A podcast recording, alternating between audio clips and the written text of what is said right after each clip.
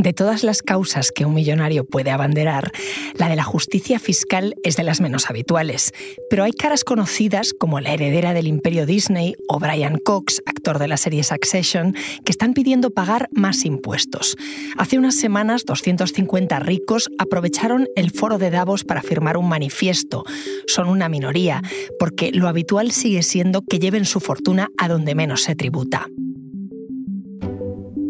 Soy Ana Fuentes. Hoy en el país, de la caridad al activismo, ¿por qué hay millonarios que piden pagar más impuestos?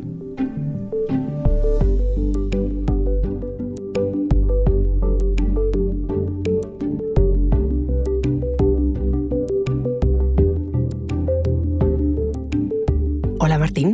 Hola.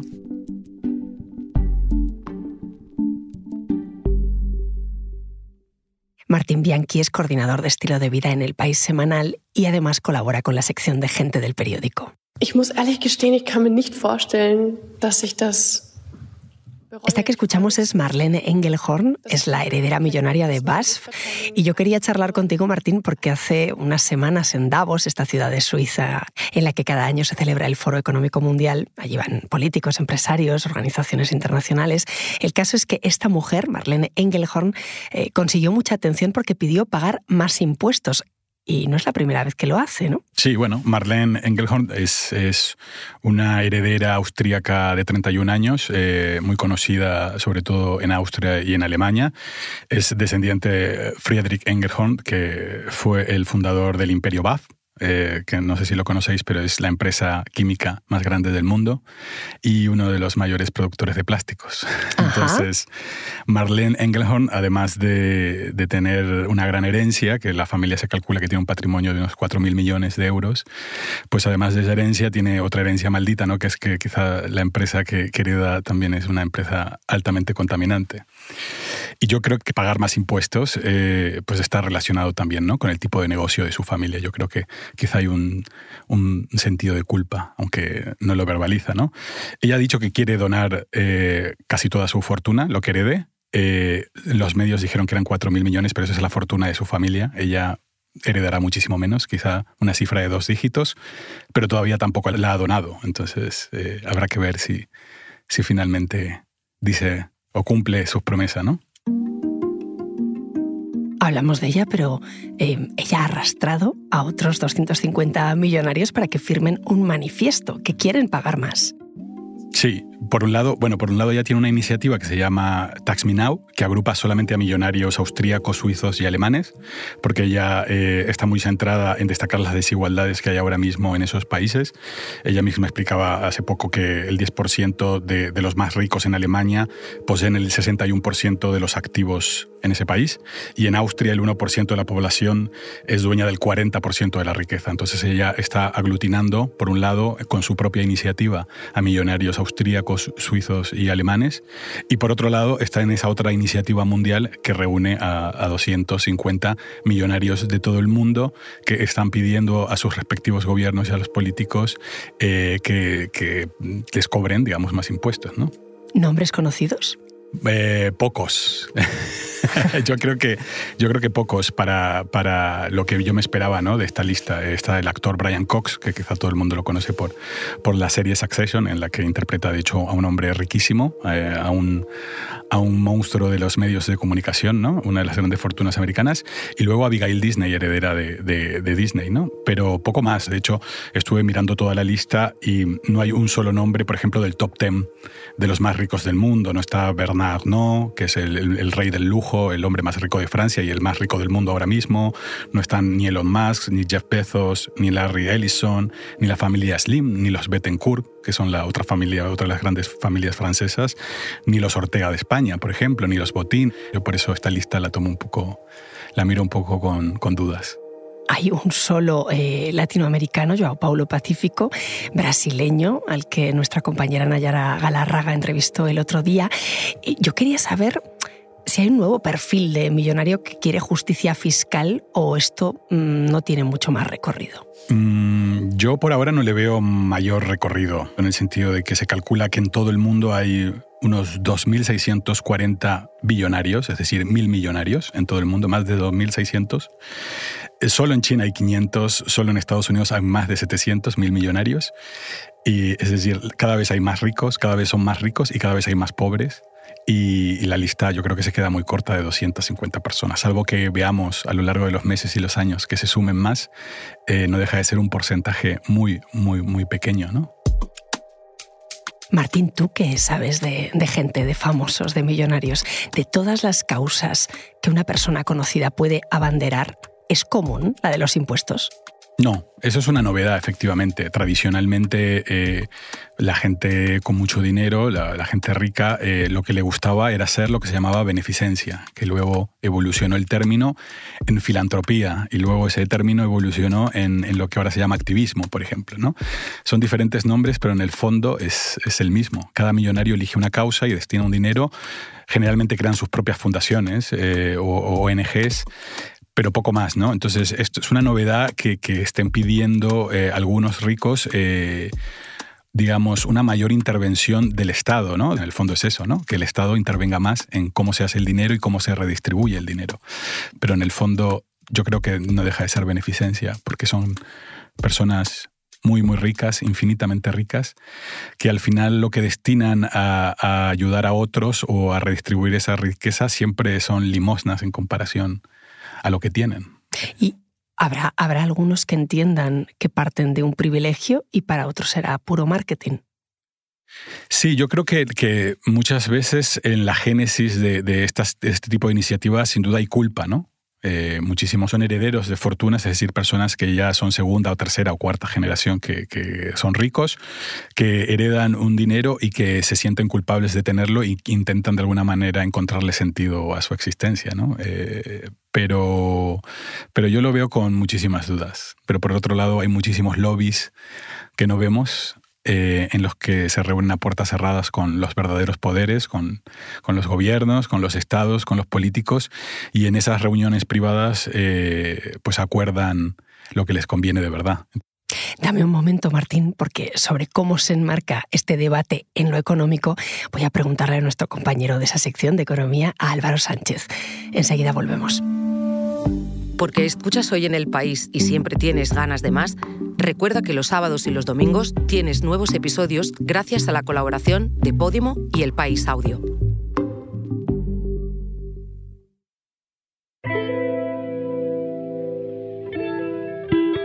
Hola Álvaro. Hola Ana. ¿A ti te sorprendió esa carta en Davos de 250 millonarios pidiendo pagar más impuestos? Diría que no del todo porque el movimiento Tax Me Now que encabeza Engelhorn ya lleva dos años haciendo algo de ruido para que suban impuestos a los ricos, así que no se puede decir tampoco que hayan aparecido así de, la nada. Lo que sí es menos habitual es que hayan participado tantos europeos, porque sí que estamos muy acostumbrados a movimientos así en Estados Unidos, donde hay muchos famosos y millonarios que llevan años pidiendo pagar más, por ejemplo el célebre inversor Warren Buffett, que dice que no es justo que él pague menos impuestos que su secretaria, pero en Europa no, no pasa tan habitualmente Espera, espera, ¿cómo es posible que un millonario pague menos impuestos que su secretaria? Bueno, lo primero es aclarar que cuando decimos que paga menos impuestos no hablamos de la cantidad total, obviamente hablamos del porcentaje. Pues eh, resulta que proporcionalmente sí que paga menos impuestos ¿Y por qué sucede? Pues eh, una sencilla razón. En Estados Unidos las rentas del capital, es decir, lo que tributa ese dinero que se gana en bolsa, en renta fija o en otras inversiones, pues eh, paga menos impuestos que el trabajo, que los salarios. Y eso hace que él, que es uno de los inversores más reconocidos y que una amplia mayoría de su dinero proviene de dividendos, de ganar en bolsa, pues eh, él declaraba haber pagado solo un 17% de media en sus impuestos, mientras que sus trabajadores pagaban en torno al 32%. El tema fiscal es muy complicado porque hay muchos tipos de impuestos que afectan a distintas cosas. Eh, cuando esos millonarios de los que hablábamos de Davos mm, reclaman pagar más, ¿a qué impuestos se están refiriendo? En muchos casos lo suelen decir así genéricamente, queremos pagar más, pero en el de Engelhorn sí que ha llamado la atención que ella eh, ha hecho una referencia muy clara a que en su país, en Austria, no se paga impuesto de sucesiones. Entonces, eh, ella lo que quiere es un poco pagar eh, por esa herencia que ha recibido de, de, una familia que está vinculada a una gran empresa como BASF. Es un impuesto muy controvertido. ¿Por qué? Porque es controvertido. Porque hay muchos sitios donde ni siquiera existe. No lo hay en Austria, no lo hay en Suecia, no lo hay en Noruega, Malta, Chipre, eh, por citar algunos países europeos. Y el debate sobre qué hacer con el impuesto no es eh, raro, es bastante habitual. En Francia, por ejemplo, Macron prometió eliminarlo y al final lo ha mantenido.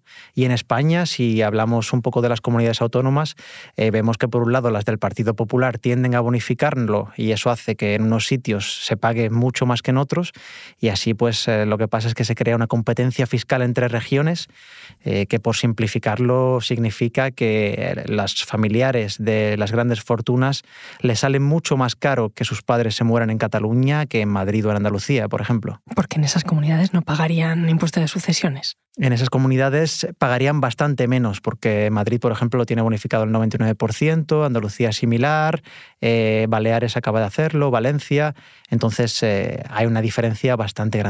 Álvaro, ¿hay sistemas fiscales más justos que otros? Si por justicia entendemos que se paguen más impuestos, pues eh, España todavía tiene menos presión fiscal que sus socios de la zona euro, unos cuatro puntos menos, es decir, que los españoles pagan de media menos impuestos. Pero en la Unión Europea todavía hay países que aplican rebajas de impuestos eh, muy agresivas. Está Países Bajos, está Luxemburgo, está Irlanda, especialmente, donde hay muchas startups y grandes tecnológicas que se sitúan ahí solo para ahorrarse dinero en impuestos.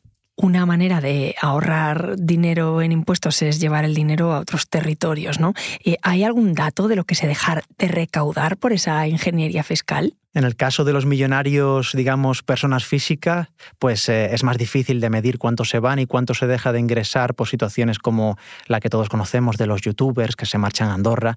Pero hay un informe del Observatorio Fiscal de la Unión Europea que dice que los ricos españoles tienen 140.000 millones en territorios offshores, en paraísos fiscales. Y en el caso de las empresas, también calcula que España deja de ingresar unos 4.000 millones al año por las empresas que trasladan su actividad a países con sistemas fiscales más ventajosos.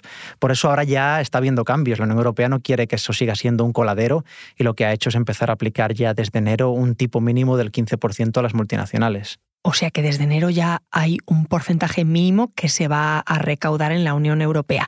Eh, ¿Ese dinero sirve para por ejemplo, pagar em, para contrarrestar los efectos del cambio climático o no hay un vaso comunicante? Sin duda se puede utilizar para eso. Es dinero que se puede dedicar a la transición energética tan costosa, que ahora mismo está en marcha y es uno de los pilares de la Unión Europea junto a la digitalización. Y bueno, lo, pueden dedicar los gobiernos a lo que estimen oportuno, a educación, a sanidad, a, lo que los gobiernos prefieran. Así que se puede decir que ese dinero que los ciudadanos eh, más adinerados están sacando del país es dinero que redunda en peores servicios para el resto. Antes citabas a la heredera de BASF, a Marlene Engelhorn, que ha dicho textualmente, si los políticos no hacen su trabajo y no redistribuyen, entonces yo tendré que redistribuir mi riqueza. ¿Hay más o menos redistribución de la riqueza hoy que hace 20 años? Pues si miramos lo que dice el último informe sobre desigualdad global, es que mientras la desigualdad entre los países más ricos con los más pobres se ha reducido, seguramente porque hay países como la India que hemos visto que está mejorando, pues dentro de esos países, entre la ciudadanía, la distancia entre los más ricos y los más pobres casi se ha duplicado. Y sobre el tema de la desigualdad y los impuestos, por cierto, recomiendo la entrevista que mi compañera de economía, Laura de la Femine, le hizo hace unos días al economista Gabriel Zuckman. ¿Por qué? ¿Qué contaba?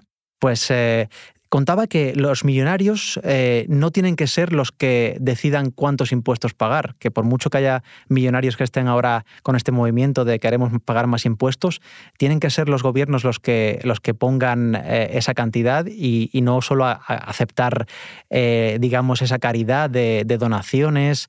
Es un debate que se abrió, por ejemplo, cuando en España Mancio Ortega hizo determinadas donaciones, hubo partidos como Podemos que respondieron diciendo que eso era caridad, que lo que hay que hacer es poner soluciones estructurales. Entonces Zuckman redunda en eso, en que deben ser los gobiernos los que estructuralmente graben la riqueza y no depender de que los ricos eh, den lo que ellos estimen conveniente en, donaciones o en filantropía. Gracias Álvaro. Muchas gracias a Tiana. Martín, vuelvo contigo. Al final, el debate de los impuestos, como decía Álvaro, es muy, muy ideológico. ¿Tú ves a muchas celebrities en esta línea o pudiendo subirse al carro en el futuro?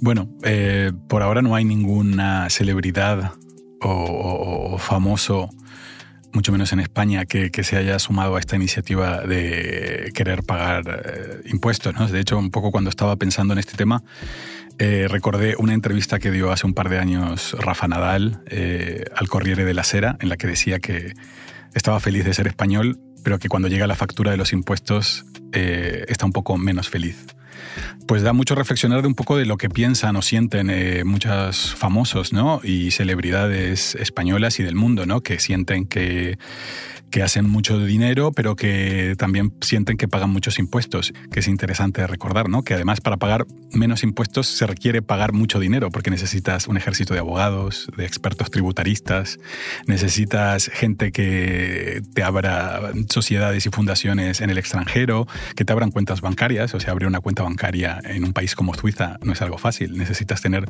muchísimo dinero, probablemente tú o yo no podríamos abrir una cuenta. Quiero decir que los famosos y los ricos gastan mucho dinero para pagar menos impuestos. Eso está ocurriendo y nadie quiere hablar de eso. Y entiendo que en Gente veis también cómo se gasta mucho dinero para hablar de justicia social. Sí, de hecho, yo creo que, la, prensa, la prensa rosa o, la prensa de sociedad parte del relato, parte del relato está muy nutrido del tema de, si se quiere, de la solidaridad o la filantropía de trasfondo. Muchísimas páginas de revistas están llenas de escenas benéficas, de bailes solidarios, de rastrillos y mercadillos navideños, en fin, que a lo largo del año las páginas del papel cuché se alimentan muchísimo de ese relato de que los ricos están comprometidos con causas y que tienen conciencia social, cuando muchísimas veces organizar esas galas y esos mercadillos y esos rastrillos eh, y esos bailes cuesta muchísimo más dinero del que recaudan. He estado alguna vez en, la gala Anfar, que es una de las escenas benéficas más famosas del mundo, que se celebra en el Hotel Eden Rock, en la Costa Azul, en la que se organiza eh, una mega subasta que la hace Simón de Pourry, que es eh, el hombre más famoso de las subastas, en la que van todos los súper ricos. Eh, cantaba Katy Perry y, había un show de fuegos artificiales, en fin, en el hotel, uno de los hoteles más caros de Francia y del mundo. Y si pensaba todo ese dinero, la factura, lo que sería, y si se hubieran ahorrado todo eso y lo hubieran donado. Entonces yo creo que sí hay una, hay una necesidad de puesta en escena de, de las grandes fortunas y de la gente rica que tienen una conciencia una conciencia social, hay una necesidad de ellos de, desplegar ese espectáculo de, de la solidaridad, que yo lo sigo llamando beneficencia, aunque no les guste a ellos. Ellos los llamarán activismo filantropía, pero para mí sigue siendo limosnas que, que, van repartiendo y que en teoría quieren con eso calmar sus conciencias y también calmar las nuestras.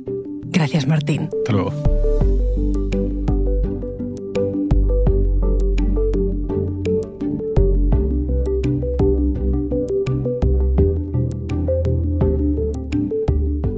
Este episodio lo he realizado con diseño de sonido de Nacho Taboada.